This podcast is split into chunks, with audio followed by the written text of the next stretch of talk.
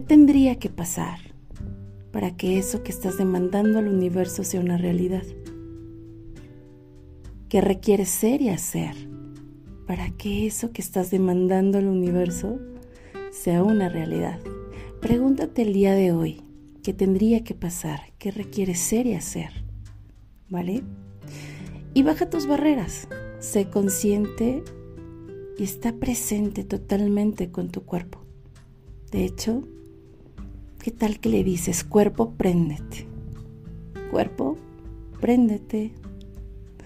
Y entonces percibe qué es lo que tu cuerpo te dice, qué acciones hay que tomar. Recuerda que nunca, nunca, nunca, nunca te equivocas.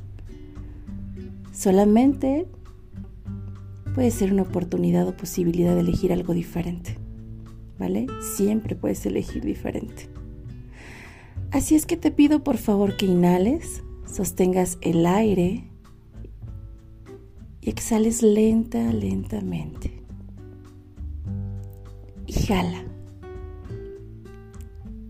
Jala toda esa energía que está disponible el día de hoy. Llévala toda hacia tu cuerpo. Jala en todas direcciones. Jala de frente, de la espalda, del lado izquierdo, derecho, arriba y abajo. Jala tanta energía como, como puedas. Jala, jala, jala, jala y más y más y más energía. Y percibe como la altura de tu pecho, como tu pecho se abre Normalmente yo recomiendo que puedes visualizar un capullo y se vuelve una flor. Eh, a veces se me presenta como un cubo que se abre. Simplemente percibe cómo tu pecho se abre.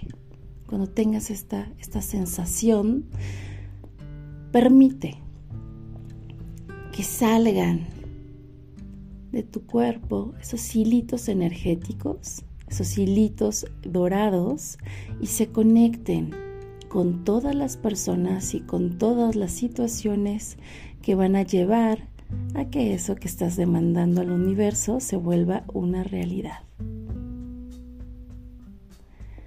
Mi nombre es Betty Paredes y este es el día 2 del reto Herramientas con Access.